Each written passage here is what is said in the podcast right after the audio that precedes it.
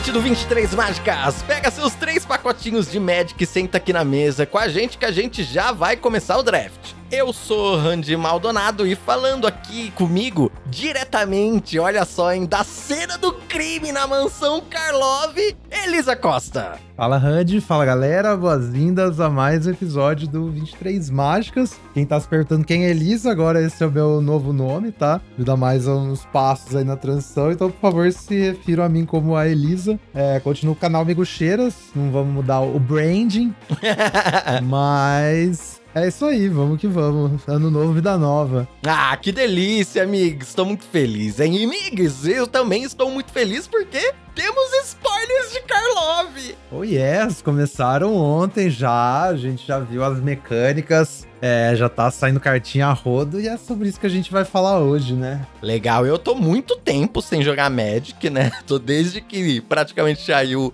saiu, saiu Xalã.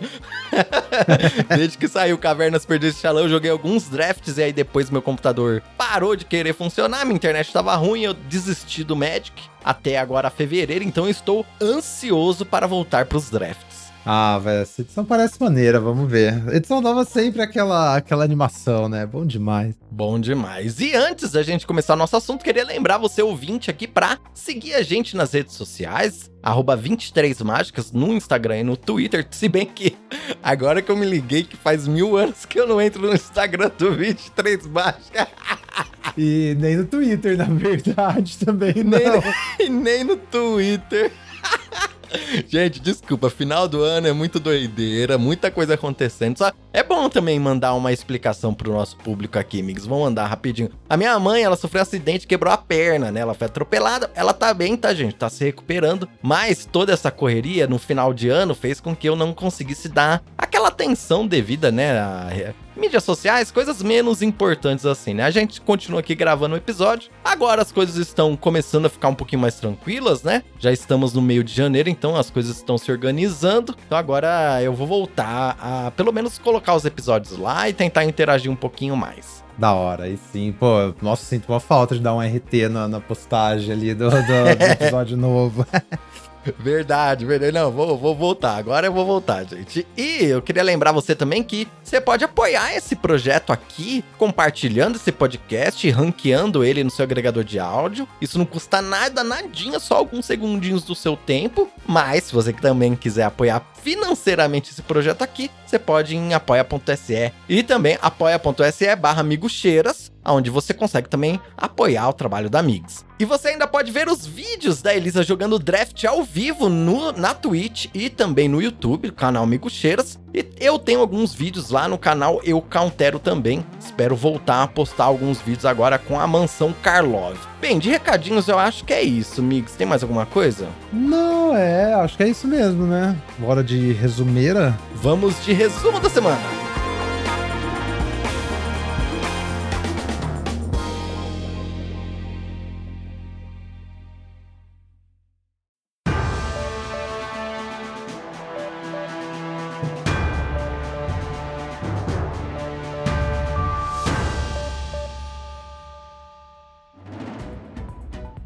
Temos de resumo da semana, hein? Quais são as novidades do mundo do Magic? Ó, a gente tá falando ali na Open de Xalã faz semanas, né? É, uhum. Eu queria realmente poder trazer um episódio assim, tipo, ah, como jogar Xalã 3 para vocês e tal. Mas a real é que eu meio que só tenho jogado cubo vintage só nos últimos dias. Ou eu tô Pô, jogando. que legal, hein? É, então, eu tô jogando Pioneer na loja também, né? Voltei, como eu, como eu tinha comentado, e em casa eu tenho jogado cubo vintage, sei lá, acho que eu joguei um Xalano esse ano inteiro, assim. Então, eu ah, mas você, você também é muito modesta, né? Porque jogando Pioneer, não, você está destruindo no Pioneer na lojinha. Pô, tá bem legal essa versão agro aí, tá, tamo, tamo rendendo aí. Premiei todas as semanas, todos os torneios que eu joguei com a versão do deck, então tá da hora. Caraca, da hora. Tá bem da hora. E... Mas é, o cubo vintage também tá incrível. Acho que ainda vai ficar uns dias. É, quem não conferiu, pô, realmente mexeram muito bem no cubo, deixaram o cubo vintage mais parecido com o cubo arena, sabe? A impressão que eu tive, tá mais amigável uhum. assim para jogar. Eu tô conseguindo pô, melhor no, no cubo agora do que tipo era antes e tal, né? Quando eu joguei em anos anteriores. Então tá muito maneiro. Nossa, dá pra jogar de Boros, Hack, dos Agro, todos esses decks aí que a gente gosta. Nossa mamãe, Sun Black, botou um, um episódio falando de decks controles vermelhos. Eu acho que é bem interessante de ouvir. Hum. E fala. A carta-chave desse deck é o Altisauro. Panic de Altisauro, de 5 mana, 4-5, alcance, que vira da 2 de dano no oponente. É, não, mas peraí, a gente tá falando ainda de cubo vintage? Ah, não, estamos falando de Xalã. Eu falei, caraca, o Altisauro é tão forte assim que ele passou no crivo do Vintage. Sou, é, não, não. Eu só voltei a falar de Xalã sem indicação nenhuma, perdão, galera. Não, beleza, mas, enfim, agora é, entendi.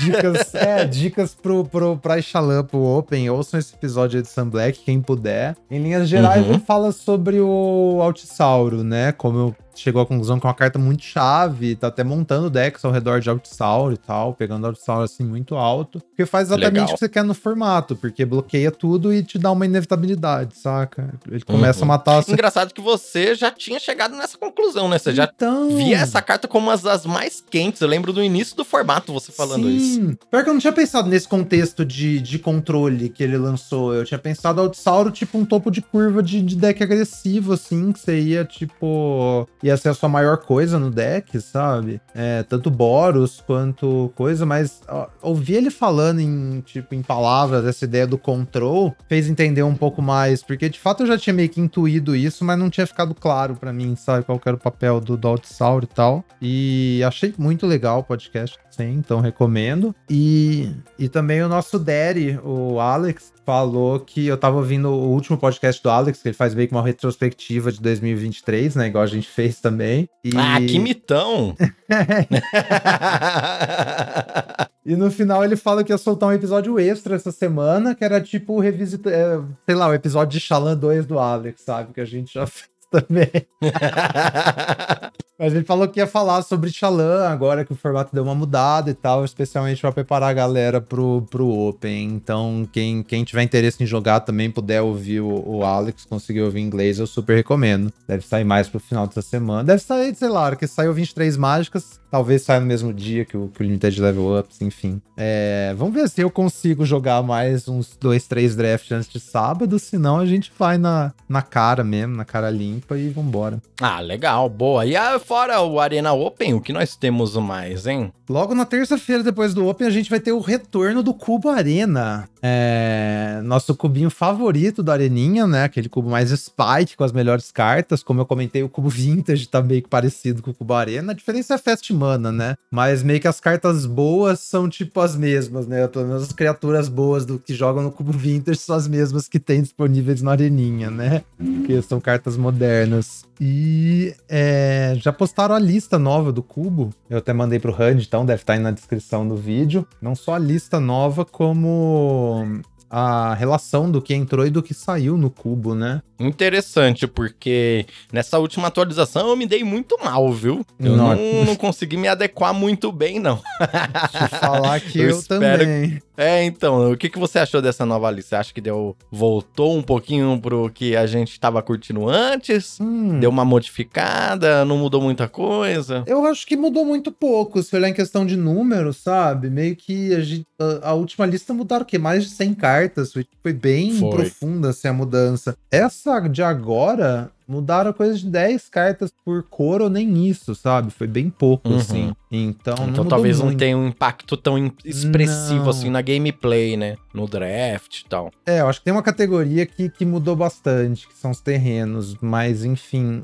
Se você olhar assim, tipo, as cartas brancas, meio que saiu umas cartas médias, entrou umas cartas razoáveis, nada assim dramático. Eu acho que a maior adição é Sunfall, que Sunfall é uma carta estúpida. É uhum. É aquele wipe de Marcha das Máquinas, né? Que faz o Incubate. Eu acho que é tipo a melhor carta que entrou, assim. De resto, foi uns drop 3, uns drop 5 5, assim, nada demais. Também não saiu nada. Saiu Clarion Speed, que eu adorava jogar. Que é aquele 2-2, quando você faz a segunda mágica, você faz uma ficha com voar. Eu gostava bastante dessa carta, uma pena. Mas assim, branco meio que não perdeu nada. Ah, entrou a virtude branca também, né? A Geodrain, que faz o cavaleiro na frente e depois bota marcador em tudo, é bem forte. Aí, aí no azul também não teve assim, saiu meio que umas cartas meio garbage, tipo uns drop 1 voador que não funcionava muito bem com a cor, né? Aí entrou umas cartas até que interessantes, tipo Malcolm, tipo Tishana's Tidebinder, tipo aquela baleia de Eldraine, que eu acho bem legal também. Uhum. Então, acho que azul ficou deu uma focada assim, sabe? Tiraram meio que umas clunkers e botaram umas umas cartinhas interessantes com flash e tal, umas interação melhor. Acho que azul ficou mais focado. É, mais no, na fita do control, assim, do, do instantâneas e tal, né? Tiraram meio que uns garbage. É, ah, e botaram o Treasure Cruise, que eu acho que é uma adição interessante também. Interessante para um cubo. Sim. Acho que é uma carta bem legal. Uhum. Aí preto, eu acho que a cor, assim, preto foi muito beneficiada e tiraram vários garbage e só botaram bangers na cor preta. Olha só. Botaram o Knight of Ebon Legion, Stalactite Stalker, tipo, dois drop um agressivaço. Botaram aquele Tarmogoyf de Xalan, aquela criatura que o poder resistência é igual ao seu Descend. Aí botaram uhum. os drop 3 bom. Botaram o Bitter Triumph e Mother of Cut, que são interações incríveis. E botaram, tipo, até Bitter Blossom e a Virtude Preta, saca? Então, assim, Nossa. preto acho que deu um, preto acho que deu um up legal. Eu finalmente vou poder jogar com Bitter Blossom. Eu fiquei o Drains inteira sonhando que ia abrir e nunca abri. Verdade, né? Você acabou não jogando com o Bitter Blossom. Eu joguei umas duas vezes e eu acho que nem fui bem ainda. Nossa, eu não vejo a hora de fazer Bitter Blossom com Priest of Forgotten Gods. Tipo, tô salivando, ah, sabe? Aí já é outra coisa, né? Aí já é, é outra então... situação. Ah, Arcubo é muito bom. Mas enfim. Aí no vermelho, acho interessante, tiraram umas cartas muito boas. A Fênix of Ash e a Kumano Faces Kakazan. Tem gente que argumentava que Kumano era tipo a melhor carta do cubo, assim. Eu nunca cheguei a acreditar nisso tanto, mas eu entendi o argumento, sabe? E tiraram Kumano, que era uma carta insana. É... E aí tiraram, tipo, Spikefield Hazard, acho que era super jogável também, mas de resto meio que umas coisas garbage. E aí botaram alguns bangers, mas acho que não no nível, assim, das outras cores. Botaram Int, botaram Godric, botaram o Dracossauro lá de Xalã, uhum. o dragão dinossauro. Sim, umas coisas é, até que São coisas boas, é, são coisas boas, mas que às vezes no power level do cubo, às vezes fica só ok, né? Uhum. É, sim, são cartas ok. Eu acho que, tipo, vermelho tiraram, perdeu mais do que ganhou, sabe? Se faz sentido. E botaram o Goblin Bombardment, que especificamente pro Sacrifice é uma carta absurda aqui. Show. Pô, da hora. E aí o verde eu acho que deram um up muito bom também. Tiraram, tipo, em geral, umas cartas meio garbage. Tirando o prefeito de Avabrook, que eu acho que era uma ótima carta de sideboard contra azul. Meio que tiraram umas coisas que não importava muito. E aí botaram uns tijolíssimos. Botaram mais ramp de dois mana, né? Brand Família é paleontologista. Aí botaram o Selvala, que é uma carta insana, que já esteve no cubo e tiraram. É... E aí, tipo, Questing Beast, Gargarote, a Vivin de, de, Coria, umas, umas bangers, assim. E Utopia Sprawl com a carta também não tava, que é aquela aura, né? A, a gente fala que era melhor em comum de, de, de Eldraine, a aura Encantar Floresta, que já era uma mais... No cubo é um pouco mais fraca que num, num limite de normal, mas ainda assim é muito bom, ramp de um mana. É... E aí, multicoloridas, teve algumas mudanças pontuais aqui. Eu acho que nada assim que faz ou quebra nenhum arquétipo, mas no geral melhoraram um pouco a, a qualidade das cartas e tal. Eu acho que o Boros foi bem interessante que fizeram aqui. Tiraram a Nahiri, que nem é uma carta que o Boros queria, e tiraram o, com o comando Lore Hold, que era meio filler assim, mas até que era usável. É, as duas eram, sei lá, não, não conversava muito com as outras cartas, parecia, sei lá. É, não, o comando acho que era até usável, mas geralmente você tinha outro drop 5 melhor, sabe? E é, a, uhum. a Nahiri simplesmente não fazia nada, assim, era uma carta é. outro tipo de deck. Aí botaram aquele duelista de Eldraine, que tem a aventura que dá 3 de dano, e suas coisas ganham lifelink. Aí botaram uma carta de alquimia dos Sete Anões, que é tipo insana, insana.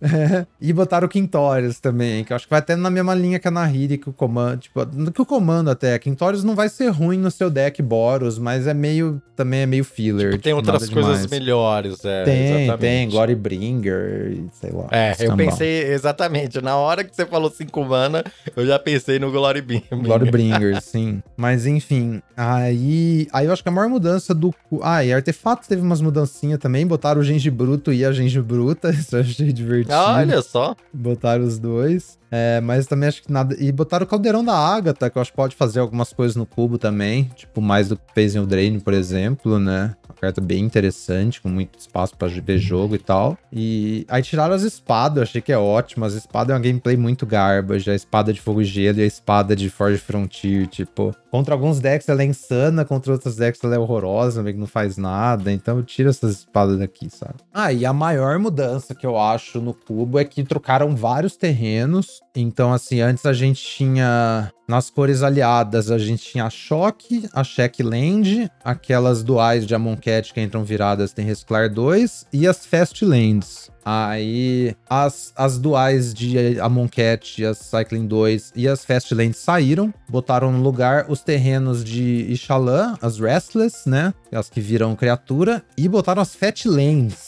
no, no cubo. Hum. As cinco Fatlands do Timeless agora estão no cubo. E aí, Fatland, tem aquele negócio: Fatland pega Shockland, Fatland pega Trioma. Então dá pra fazer umas coisas assim. Sim. Fatland é um pique muito alto no cubo, galera. Pra quem É. nunca jogou cubo vintage, tipo, no cubo vintage os melhores terrenos são Fatlands e são piques muito altos, porque eles te dão muita liberdade, né? Depois. Então, É, conforme você você consegue acha seus duais, seus Um triomas. monte é. de deck com isso. É muito bom. E a gente só tem cinco no Arena, a gente não tem as 10 ainda, né? Acho que eventualmente a gente deve ter as outras cinco. Então não tá full cubo vintage ainda, né? E, e aí nas cores inimigas, a gente tinha aqueles terrenos que você pagava vida e podia sacrificar e comprar um card, né? As Silent Clear, Infinity Islet, etc. Os de Modern Horizons. Esses estão saindo e estão entrando as duais de Eldraine, as Restless também, as que viram criatura. É, Sim. Eu acho que esses São boas que cartas. São boas cartas, sim. Eu acho que esse terreno que viram criaturas são picks bem altos, assim, na moral. É, pode usar. E nas cores inimigas continuaram as festes, né? Elas saíram nas cores aliadas, mas nas cores inimigas elas continuam. Então, Courtyard, Spy Bluff Canal, etc. estão no cubo. É o jeito que eles acharam ali pra dar aquela balanceada, né? Com as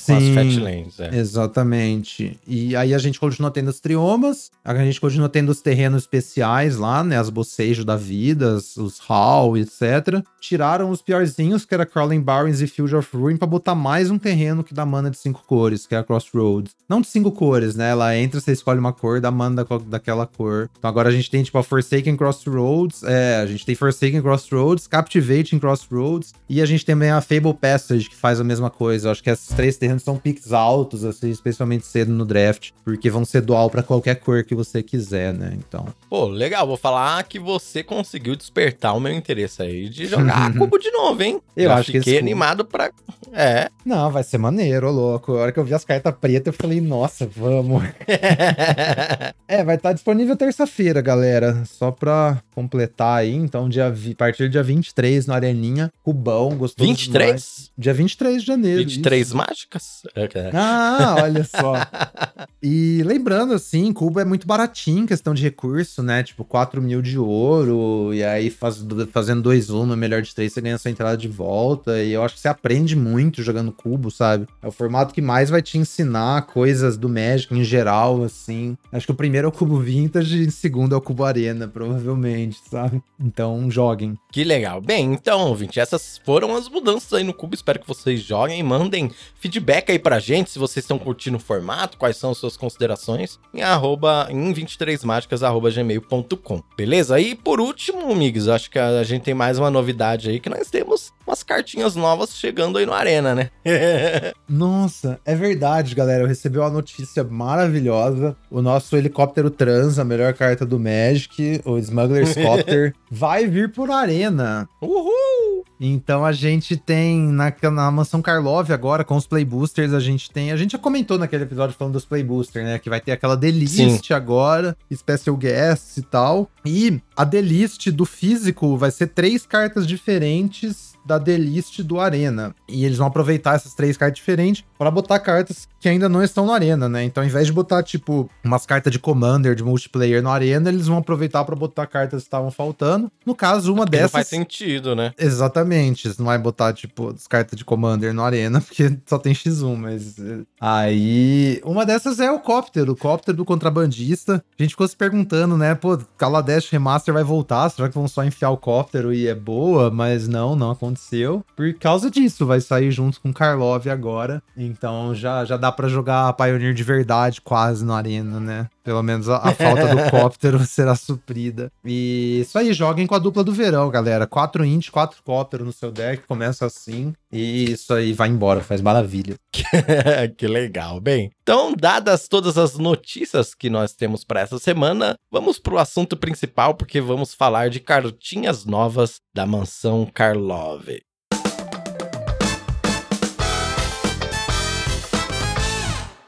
Chegamos ao assunto principal, amigos. Temos aí um, ah, uma coisa engraçada, né, de falar, né? A Wizards lançou cartinhas e tal, e lançou junto a historinha, né? Se você que Uhum. tá ouvindo aqui ainda não foi ver, é, tem toda a historinha contando toda a lore, contando o que aconteceu, qual é o crime, qual é o mistério e tal. Só que é engraçado que no vi- o vídeo que saiu antes da lore, Sim. né?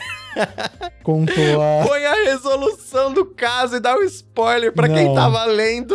Oh, foi muito errado esse vídeo, velho. Que, que bagulho errado. Tipo, você faz uma edição sobre mistério e você, tipo, entrega o mistério, sabe? No, ao vivão, assim. Sem nenhum warning, sabe? Tipo, você podia ter falado, sei lá, ó, galera, agora a gente vai falar o fim da história. Quem não quiser saber, pausa aí o vídeo, vai ler lá, volta depois. Mas não, assim, só, só tipo, entregaram. Eu achei, eu achei inacreditável. Eu tinha certeza que o vídeo ia parar na, na parte em que o Sim. detetive tá pra, pra descobrir o caso e Sim. falaria isso assim, ó. Se você quer saber, né? Vai ler, Vai ler, porque aham. fala- é, tipo, não. é, já falaram, joga na cara.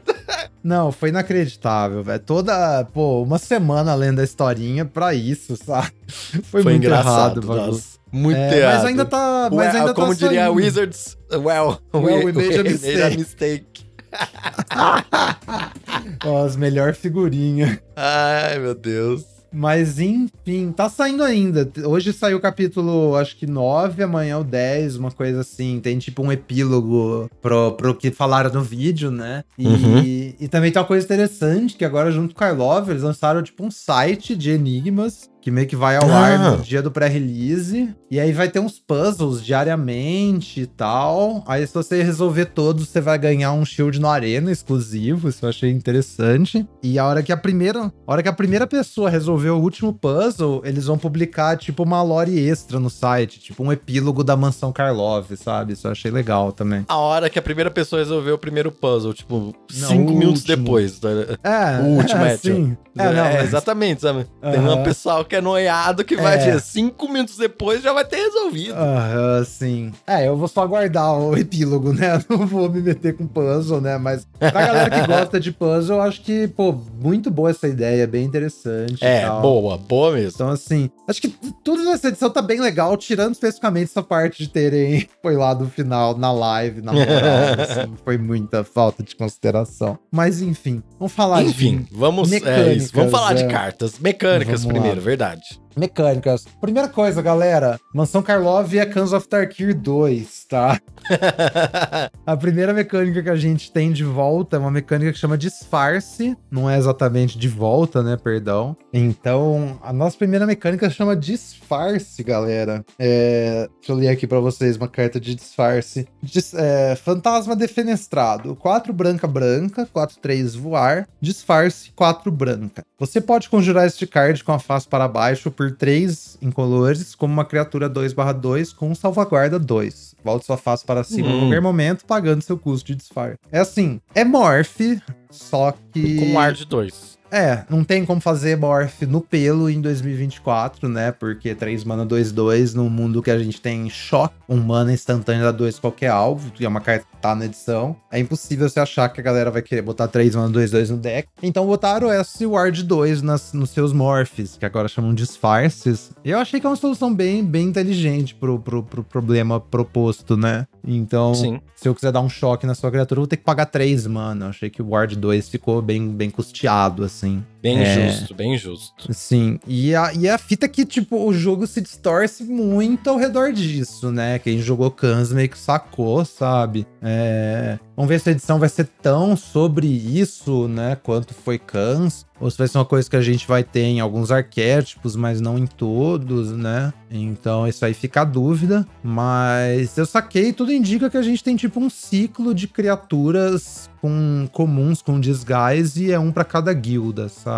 Uhum. Pelo menos é o que tá aparecendo assim. São multicoloridas ainda, comuns, Isso. Multicoloridas que tem disfarce. Isso, eu achei um- uma coisa interessante, porque o custo de mana da carta é multicolorido, só que o disguise é híbrido. Então, Hum. vamos dar um exemplo aqui, que é o Dog Walker. É, ela é vermelha e branca, é um 3/1 com vigilância e tem disguise híbrida Boros e híbrida Boros. Então, duas híbridas. E aí o texto é quando o Dog Walker é virado pra cima, você cria duas fichas de cachorro 1/1 viradas. É um Então- design bem interessante, porque eu penso assim que o mais óbvio, o mais óbvio seria o contrário, né? Seu custo híbrido com uma habilidade com um custo mais restritivo, mas hum, sei lá. Hum, Achei- é, depende. Não sei. Ah, É, não, então, é porque eu acho que é que assim, pra colocar. Ah, não, É. eu tô viajando. É que pra colocar virado, paga em color, né? Sim, sim, então, exatamente. Ah, tá, não. É, faz sentido. porque faz essa é a sentido. fita. A Dog Walker é uma carta que, assim, é melhor no Boros, porque você tem opção, né? Mas, em Uhum. geral, acho que se você tem drop 2 suficiente no seu deck, você vai querer fazer isso na 3 e, e flipar na 4. É que aí você quer já fazer outra mágica na 4, né? Pra você ganhar Sim. os dois cachorros. E, e aí, se você tá, tipo, jogando pra baixo e flipando, você pode botar ela em qualquer deck branco ou qualquer deck vermelho. Acho que essa é a Sim, fita. sim. Só que tiveram também o cuidado de fazer o custo duplo. Então não é tão fácil, não tão de graça você botar num deck que seja tipo branco e verde, ou vermelho e azul, por exemplo. Porque você tá falando uma carta double pip, né? Que vai chamar Uhum. mais do seu mana. Mas assim, também imagino qual que seja a viabilidade de fazer um deck que seja muito de uma cor, sabe? Então aquele deck de 12 fontes e tal, que você tá bem focado no vermelho, porque aí você tem potencialmente quatro disguises diferentes no seu deck, né? Você tem o vermelho Sim. e branco, o vermelho azul, vermelho e verde, etc, etc.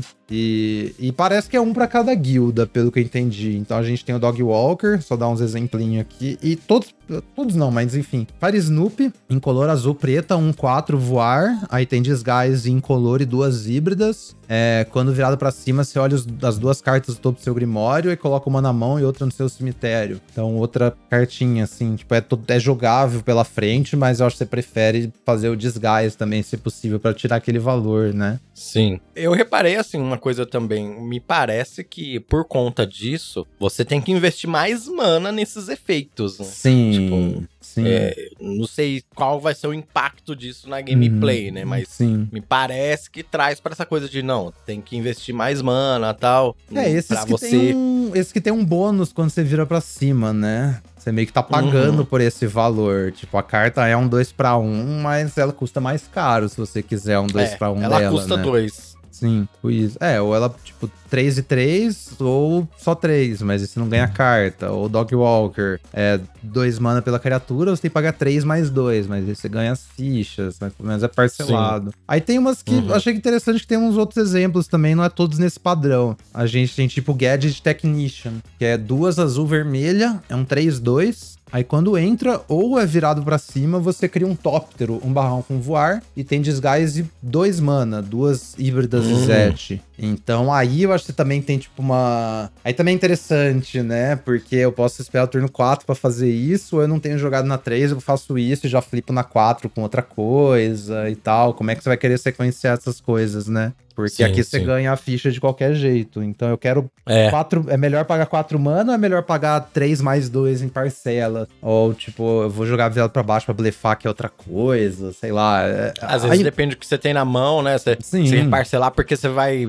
também fazer uma mais uma mágica depois, né? Vai ter essa. é, isso é uma coisa que eu gosto em design assim da gameplay, porque são micro decisões Uhum. que mudam muito o jogo. Sim, sim. É bem interessante mesmo. Esse, esse subgame aí dos morphs é bem legal. E, e, e, é, tipo, e aí vai muita skill também. E quando você joga melhor de três, sacar quais morphs o oponente fez no jogo 1 um, e jogar ao redor de acordo e tal. É bem legal. Uhum. Morphs, né? Quais disfarces, mas enfim, é a mesma coisa. É. é. e tem também, acho que, ao que tudo indica, aquela regra do morph de Kans tá de volta. Que é uma. Não era uma regra, né? Mas era um princípio implícito de design que, assim, tudo que tem morph não cons só consegue comer uma criatura por 5 ou mais mana. Tipo, comer outro morph, sabe? É, você hum. pode dar uma hum. facilitada na cabeça também. Então, tipo, se eu tenho uma criatura com desgás, você tem uma, eu atacar, tanto eu quanto você, só tiver 4 mana aberta, é, Tipo, a gente sabe que, que a gente vai no mínimo trocar, sabe? É... Ah, é? É, isso é uma coisa em canso. Se você olhar, tipo, qualquer criatura que consegue lutar com uma 2-2 no combate e sobreviver, ela custa 5 ou mais para flipar, saca? Pra, tipo, ah, meio que facilitar a carga. Então, até o turno 5, você sabe que você sempre vai trocar. Então, aqui, os desguys de 4 mana é 4-2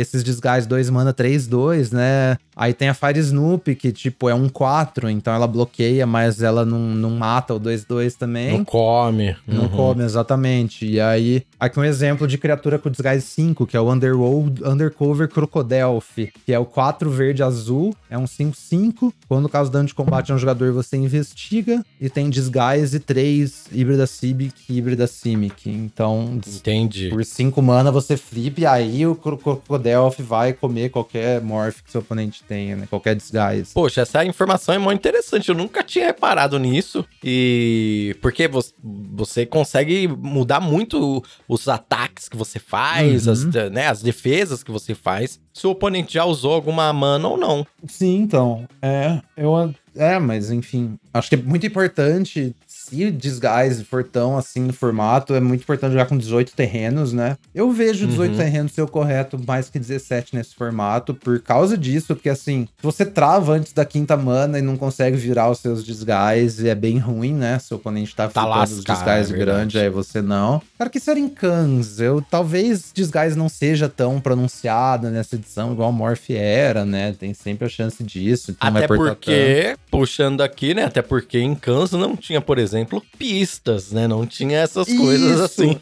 eu ia falar, eu tava chegando na pista, exatamente, Hans, antecipou. a gente tá, a gente tá conectado. Sintonia, oh yes. Mas é, exatamente. Pista é um outro lugar pra você botar seu mano e comprar mais carta. E pista custa dois pra, pra estourar, né? Então, assim, você tem muita carta que faz pista e aí você quer mais mana para poder ativar mais pista e aumentando seu jogo, sabe? Então, talvez tenha um ritmo um pouco mais devagar a, a Murders do que, do que pelo menos essas últimas edição pauleira que a gente viu, né? Uhum. É, então é, nós temos aí disfarce como uma mecânica e investigar voltando também, que é essa mecânica que cria pistas, que são esses artefatos que você sacrifica por dois para comprar uma carta, que as pessoas que jogam aí Magic já estão mais acostumadas, né? Uhum, ah, quais outras gente... mecânicas que a gente tem? Aí a gente tem ocultar. Ocultar, okay. é, assim como o Disguise é tipo o Morph de Cans, Ocultar é o Manifest de Fate Reforged, né? Que foi a segunda edição do bloco de Cans. Então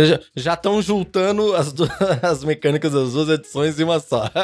Sim, já se adiantaram, né? Então, ocultar. Deixa eu ver se eu acho um exemplo um pouco melhor, porque aqui botaram aqui no, no, no, no artigo. Nossa, quanto texto, né? Deixa eu ver se eu acho mais fácil. Não, parece que é só expose the culprit. Tá, então é assim, ó. Quando uma carta falar pra você ocultar alguma coisa, o que que é ocultar? É você pegar a carta do topo do seu deck, ou de onde ela falar pra você ocultar, né? Pelo menos em, em, em Fate Reforged era tipo, manifesta a carta do topo do seu deck. Meio que pega a carta do topo do seu deck, bota em jogo virada, e é como se fosse um Morph, sabe? É essencialmente um Morph, aqui vai ter o salvaguarda 2, então a carta do topo ela é virada para baixo, ela tem salvaguarda 2. E aí, se ela for uma criatura, você pode virar ela para cima pagando o custo de mana dela se ela, se ela não tiver o, o disfarce. E se ela tiver o disfarce, você pode virar ela pra cima tanto pelo custo normal dela quanto pelo custo de disfarce, saca? Tem tipo um bônus assim. E isso é uma habilidade assim de ocultar mesmo, não é uma habilidade da, da carta específica que você tá lendo, né? Então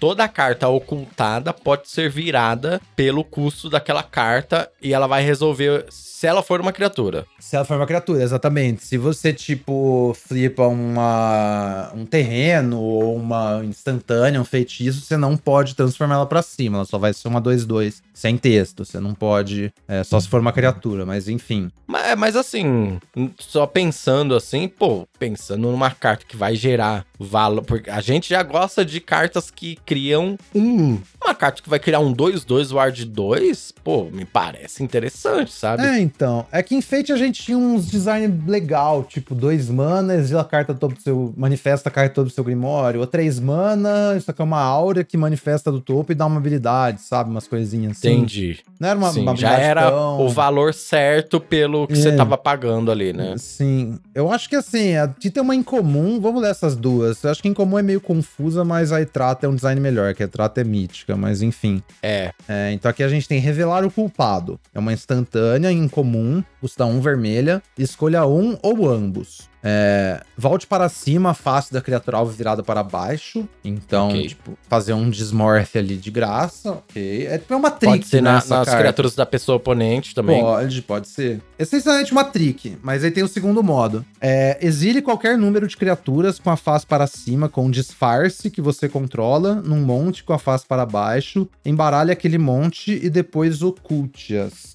Então, tipo assim, confuso, né? Mas isso aqui é tipo desfazer um, um, um morph que você fez. Então, se eu tenho uma criatura com Isso. disfarce em jogo e ela tem um trigger quando virar pra cima faz tal coisa, eu quero esse valor desse trigger de novo, essa carta pode fazer isso. E aí, quantas eu quiser. E aí, por que que esse negócio de embaralhe aquele monte? Tipo, seu oponente não sabia qual que é qual, saca? Uhum. Tipo, Sim. você, quando você tá jogando no físico. Você pode acerta- olhar, né? Você pode olhar, seu oponente não. Essa é a graça da mecânica, né? Isso. Então, assim, o Areninha provavelmente vai fazer isso pra gente, mas no físico você tá embaralhando pro seu oponente não saber qual, qual coisa é qual. Mas assim, quando também que você vai ter, tipo, duas, três, quatro criaturas com disfarce que você vai querer resetar elas, É, sabe? Isso que eu pensei. Essa carta, assim, parece super narrow, não é uma carta, assim, particularmente que parece muito jogável. A não sei que tem umas sinergias muito quentes na edição, mas eu não boto muita fé nessa carta. Perfeito. Então deu pra entender perfeitamente sobre ocultar. Qual que é a próxima mecânica? Suspeita. Então tem uma fita da gente fazer as criaturas ficarem suspeitas nessa edição. É, acho que o exemplo legal aqui é a. Não, primeiro o que, que é uma criatura suspeita, né? É, quando um efeito fala pra uma criatura ficar suspeita, Ela vira uma capivarinha, assim, ela fecha o olhinho e fica. Hum. é. o que, que uma criatura suspeita tem? Ela tem ameaçar e não pode bloquear. Essa é a fita. Tipo, então. A criatura fica mais agressiva. É, é interessante, porque acho que tem tanto espaço. É tipo uma coisa tão vaga e tem tanto espaço de design pra você fazer isso. A gente precisa muito ver as cartas. E eu tô buscando aqui, tipo, praticamente não tem cartas com essa edição ainda reveladas, né? Tem, tipo, essa mítica que é o Agroscos. Isso, é. Eu sei que, assim, existem cartas que vão deixar as suas próprias criaturas suspeitas, mas tem Uhum. cartas que você vai ter que dar esse efeito nas criaturas das pessoas oponentes, né? Sim, parece que é uma coisa do. do- é um tema do, do preto e vermelho. Aqui um exemplo de carta é a Deadly Complication, que é uma signpost. Ah, aliás, a gente vai ter duas signposts por combinação de cor, ao que tudo indica. Então, preto e Legal. vermelho tem tipo uma criatura e tem uma mágica, sabe? Parece que é isso aí pra todas as, as combinações de cores. Tem tipo uma, uma criatura Uhum. e uma interação e tal. Talvez pra essa semana já tenha spoilado as, todas as combinações pra Todas, gente falar sim. aqui, né? Uhum, espero que sim. A gente viu algumas. Mas enfim, a mágica preta e vermelha é Deadly Complication, que é a Teisa caída no chão, assassinada, tadinha. É, então, em color preta e vermelha é um feitiço, você escolhe um ou ambos. A primeira opção é destrói criatura alvo. Então, assim, três mana, mata qualquer coisa feitiço. Ok, okzinha. Nada absurdo. É pra 2024. E a segunda opção é, coloque o marcador mais um mais um na criatura suspeita alvo que você controla. Você pode fazer que ela não seja mais suspeita. Então, assim, Hum, preto e vermelho se importa. Imagino que tem várias coisas que fazem suas criaturas ficar suspeitas pra você dar uma evasão pra elas, né? Dar ameaçar. Mas aí, pô, meio do jogo, é, eu preciso bloquear com minha criatura, então eu vou fazer ela não ser mais suspeita. Agora ela pode bloquear e tal. E assim, pensando na keyword ameaçar, é, eu, eu acho que assim, quando a gente tá lidando com uma edição tem muita ficha, Uhum. ela perde muito poder. Mas até agora, nessa edição, eu não, me, não vi, É. assim, alguma coisa de criar muita ficha. Não parece que, que é um arquétipo, sabe? Então é uma palavra-chave que eu geralmente tendo a achar muito forte. Eu adoro ameaçar. Ah, é, não, é da hora. É, um outro exemplo, assim, só porque isso aí, tipo, a criatura já tá suspeita, né? Vamos ler a mítica do artigo aqui, que é o Agrus Cos, Espírito da Justiça. Duas vermelha branca, ela é uma mítica, 2-4, golpe duplo, vigilância. Aí toda vez que ele entra no campo de batalha ou ataca, você escolhe até uma criatura alvo. Se ela for suspeita, exilia, caso contrário, suspeite dela. É tipo isso, então. Acho que Da as hora. cartas Esse Ah, design é muito insano. da hora. é, insano, obviamente. Eu acho que assim, as comuns e incomuns não vão ter essa rate, né? Talvez elas vão fazer uma coisa, ficar suspeita quando entra. Um pouco mais light, né? Mas Uhum. é, como eu comentei, a gente não- não viu ainda mais exemplos, mas estamos no aguardo. A, a próxima mecânica é obter indícios.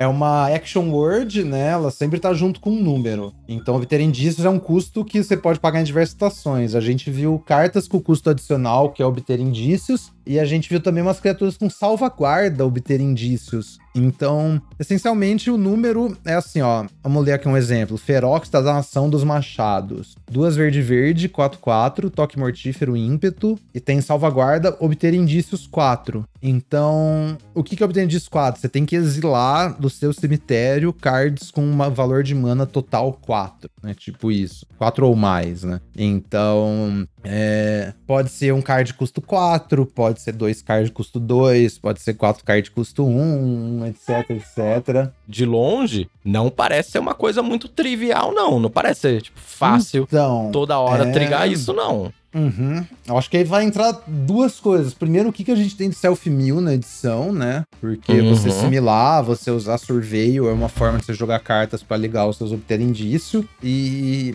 e aí acho que obter indício tem um negócio meio parasítico, como se fosse Delve. Essa edição é Cans 2. Porque cada carta sua de obter indícios briga com as outras pelo mesmo recurso, sabe? É, Então- é verdade, é Não é uma- igualzinho. É, me- igual a mesma Delve. ideia. É a mesma ideia de Delve.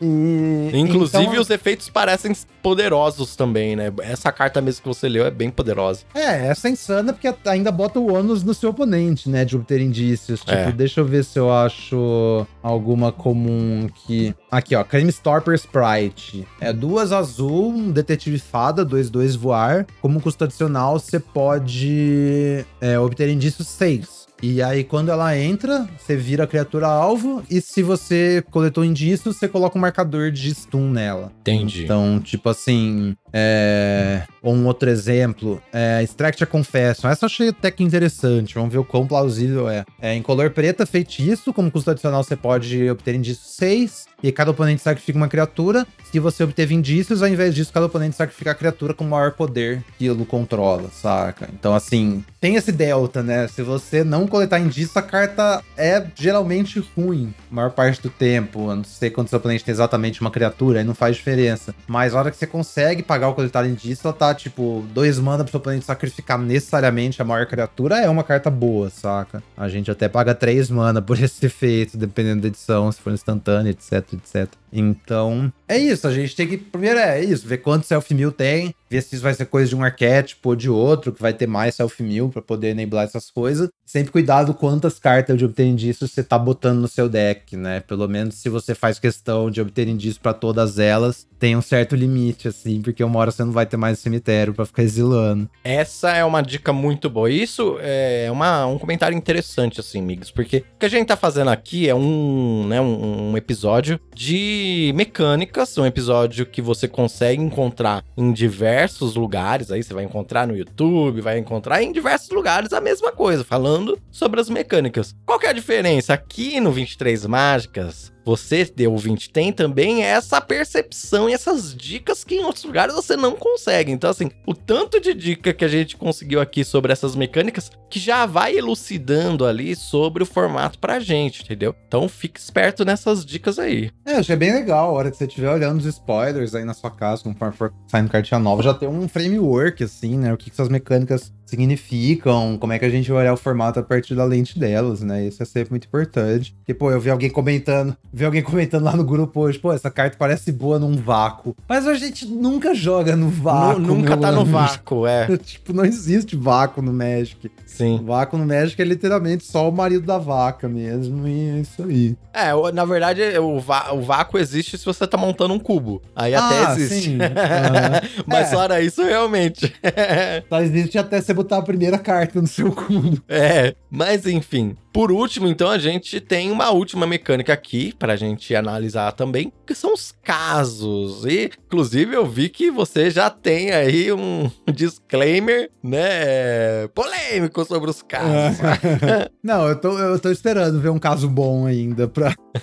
tipo, uma carta que seja jogável, sabe? Porque. ah, é que a Mix é a melhor detetive de todas, então... Vamos lá. É, que que é o caso? Eu, eu amo quando botam, tipo, subtipo de design novo, sabe? Quando fazem essas coisas, velho. Eu acho muito da hora. Tipo, encantamentos, que a gente teve saga, que foi um negócio radicalmente novo. Sim. Depois a gente teve aquelas classes de DD, você lembra? Que eu achei que foi designs Sim. fantásticos também. E agora esses casos vão na mesma linha, assim. Inclusive o frame é aquele framezinho vertical, igual da classe de DD também. Sim, bem parecido, é. É. Então, assim, galera, cada caso tem três habilidades, tá? A gente tem a primeira habilidade, que é quando entra, faz tal coisa. Então, todos os casos têm um chão, que é a primeira habilidade. E, assim, eu acho que aquele negócio, avaliar as cartas olhando o chão delas e não o teto, sabe? Então, assim, o que que a carta te dá no primeiro, no primeiro passo, a hora que eu faço ela, isso vale a pena? A primeira coisa é você se perguntar quando você vai avaliar um caso. Aí, os casos têm uma segunda habilidade, que é o para solucionar, e aí tem alguma condição. Então,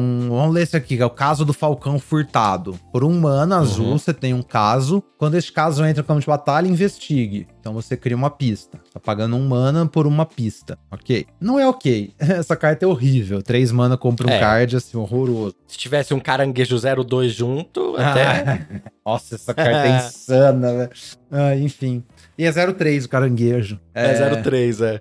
03, mas enfim. Aí a segunda habilidade é um tipo um custo. Para solucionar, você controla três ou mais artefatos. Não é nem um custo, é uma condição, né? E aí, se o caso não tiver sido solucionado, solucione no início da sua etapa final. Então, na sua etapa final, você tem um caso em jogo, o jogo vai olhar se você tem a condição para solucionar esse caso. Se você tiver, ele é solucionado, e aí ele meio que libera a terceira habilidade, sabe? A terceira habilidade do caso você só pode usar se você já tiver solucionado o caso. E interessante notar também que esses casos sempre tem um delay, né? Você nunca pode, tipo, jogar ele e já solucionar. Você tem que sempre esperar a sua etapa final e você ainda tem que ter a condição. Então, eu vou fazer o caso Falcão Furtado. Ele já me dá uma pista, beleza, pra eu chegar nas nos três artefatos. Mas ainda assim, pra ele fazer mais coisas da pista, você tem que ter três artefatos e esperar o final do seu turno. E Sim. aí, a habilidade de solucionado do caso, como eu falei, todo caso tem habilidade de solucionado. É, paga dois azul, sacrifique este caso, coloque quatro marcadores mais um mais um no artefato não criatura alvo. Ele se torna uma criatura ave 0/0 com voar, além de seus outros tipos. Então, a recompensa, pagar 3 mana, trocar um retângulo por um 4-4 voar. Pô, legal, legal, mas.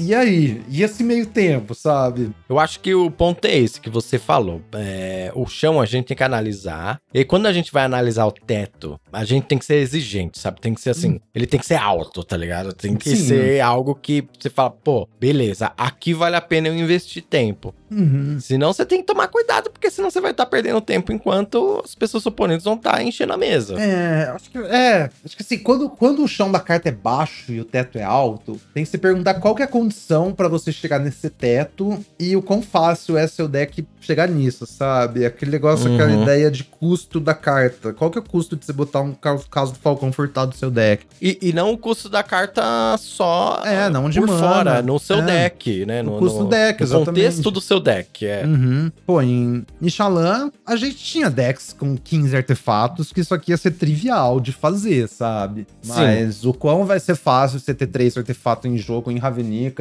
É todo arquétipo azul que vai conseguir fazer isso. É só um arquétipo azul específico que vai conseguir fazer isso e tal. E aí sempre tem que pensar nesse contexto. E o seu deck, em específico, não só o arquétipo, mas o, o seu deck, você pegou as cartas de artefato. Você fala, ah, caso Falcão Furtado é bom, vou pegar. É fácil de montar ao redor, vou picar cedo. Mas você não toma cuidado de pegar os artefatos durante o restante do draft, porque você tá pegando outras coisas. Essa carta não vai fazer nada, não vai entrar no seu deck e tal. Bem, então é isso. Essa é a última mecânica aí dos assassinatos da mansão Karlov. Mas eu estou bem interessado aí, eu gostei das mecânicas, apesar de ter essa proximidade com Cans of Tarkir. É, como a gente estava até discutindo antes de começar a gravação, acho que teve um upgrade aí, né? Um design um pouco mais moderno. Então, assim, estou muito interessado nesse novo formato, Mix. Pô, acho que vai, vai ser massa também. Vamos ver como é que é o Morph contemporâneo, né? Vamos ver como é que joga. Porque, sei lá, a Kans deixou a desejar, mas, pô, as cartas eram muito ruins. Aqui a gente tá vendo cartas boas. Acho que vai ser um pouco mais dinâmico e parece bem da hora. Vamos ver os próximos dias aí, o que, que nos reserva de spoilers. Legal. Então, próxima semana já fica aqui combinado entre a gente que teremos um novo encontro para continuar falando sobre a mansão Karlov, sobre novas cartas e quem sabe aí sobre as signposts, né? Sim, sim. Vamos esperar 20 signposts. A gente já faz o papinho dos arquétipos também. a Wizard já soltou aquele Aquele panfletinho. guia o panfletinho, pra quem quiser ver, tá lá nos artigos. Ah, e tem uma coisa interessantíssima que eu tava esquecendo, Rand. Ainda bem que eu lembrei hum. antes da gente terminar. Essa edição, a gente vai ter. Eu tava aqui no artigo do Colecionando. Como é que é o papo, galera? A gente tem um total de 60 raras e 10 duais raras. Por que, que elas estão separadas das raras? Porque elas não vão vir no slot da rara. Isso aí eu achei brilhante, velho. As duais dessa edição são bem simples. São terrenos que têm os tipos é, então, por exemplo, tem um terreno aqui que é uma floresta montanha, tem os dois tipos, só que ela entra virada, e quando entra você dá vigiar um. Então, já é uma forma de começar a coletar evidências desde o turno 1 aí no seu deck, saca? Acho que isso é um design interessante. Vai saber o quanto isso vai jogar construído, mas, pô, é um valorzinho ali no seu terreno. Os templos de, de Teros que foram reprintados depois jogaram horrores. Eu acho que isso aí vai jogar, pelo menos standard, assim, bastante, esses terrenos. Então, peraí, agora acho que eu entendi o que você quis dizer, Mix, que é o seguinte: então, nós não teremos mais acontecendo aquela de. O que, que você abriu no seu P1P1? Ah, abriu um terreno abriu um raro. Terreno. Não. Isso, não. Porque o terreno raro vai estar junto com outra rara, é isso. É, isso. Todo terreno, a gente falou também sobre o que vem no Play Booster, né? Então, só refrescando, assim. A gente tem seis slots que são garantidos comuns. Aí a gente tem o slot 7, que a maior parte do tempo vem uma comum, mas pode vir uma carta da lista, né? Pode vir o seu cóptero do contrabandista, que seja. Uhum.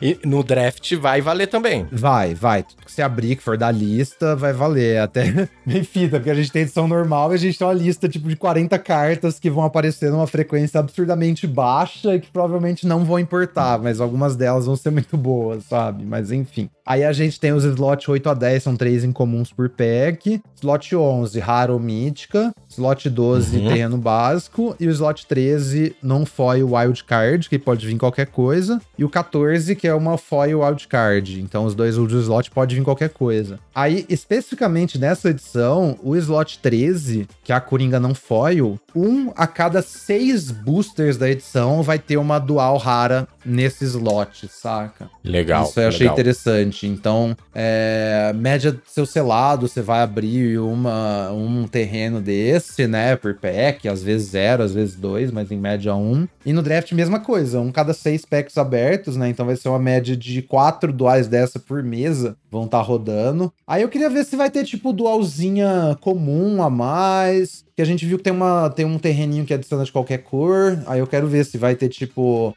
se vai ter dual, pelo menos a outro nível, né? Ou se vão ser só essas raras, que não são exatamente raras, estão mais para incomuns, talvez. E se isso aí dá conta do fixing, mas eu acho que essa saída também de botarem os, as, os custos híbrido com o disguise, eu acho que dá uma, uma aliviada também. É, e o próprio disguise é uma mecânica de mana fixing também, né? Que, ah, tô splashando com a carta com disguise, eu não tenho mana para fazer ela, eu posso jogar um 3 mana 2-2, Sword 2, então. Sim. Também vai. Então vamos ver se vai ter mais fixing ou se vai ser só isso. Mas assim, tirar aquela bad de abrir um pack e a sua rara ser uma dual. Eu não sei quando as dual são. Nossa É, tipo, tem umas edições que é dual erradaça, tipo Eldraine e Xalan, né? Que aí você fala, pô, eu até quero.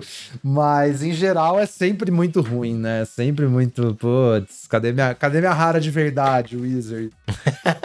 É bem isso mesmo. Pô, legal, gostei dessa informação, hein? Estou ansioso aí pra gente ver como vai ser esse draft. E enquanto isso, a gente vai ficar só na ansiedade mesmo, porque o formato só lança aí no dia 6 de fevereiro, viu, gente? Dia então, 6 não é vamos mesmo? continuar estudando aí e Uhum. vamos continuar esperando. Ah, é, a gente não comentou aqui no podcast, mas a Wizards é, mandou um well we made a mistake. É, anunciaram que não vai ter o evento de streamers para essa edição, devido a circunstâncias inesperadas. Tipo, ah, inesperados. inesperado. Não, vamos demitir aqui mil pessoas, vai ficar tudo bem. E aí, a hora que Aham, a pessoa yeah. que organiza o evento não puder organizar porque ela foi demitida, aí a gente fala que rolou umas circunstâncias inesperadas. Não, é, é, é pior, né? Vamos demitir aqui mil pessoas depois do ano recorde de lucro? É. e tá tudo bem, né? Tipo, ai meu Deus Não, do céu. Ai meu Deus do céu. Ô, Melhor. Randy, bota aí no, no- no- na descrição do episódio também o vídeo do Rudá lá da- das demissões, que é muito bom. Boa, boa, boa ideia. Se você que tá ouvindo aqui não viu o vídeo do Rudá, vou deixar aqui o link na descrição, vai ver o vídeo, que ele tá, né, reagindo a um outro vídeo do professor, né, Sim. do Tolariano lá, que é um- uma pessoa gente boa, mas que você vai ver o vídeo, que interessante. É, vocês vão ver, é muito bom. É realmente muito bom. 50 minutinhos ali, que eu acho muito importante. Todo mundo veja no capitalismo tardio. Você que gosta de Magic, esse vídeo é obrigatório, galera. Não tô brincando com vocês. Mas então é isso. É, ficamos por aqui. Obrigado, Elisa, por mais esse dia de 23 mágicas. Obrigada, Randy. Valeu, galera. E a gente se fala na próxima semana com o próximo episódio do 23 Mágicas. Até mais, pessoal!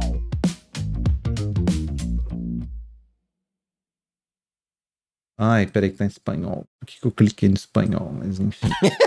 Esse site da Wizards, ó, você bota um artigo em português, todos os outros que estão abertos somem da sua coisa É. e volta pra página inicial. É tipo assim, mas enfim.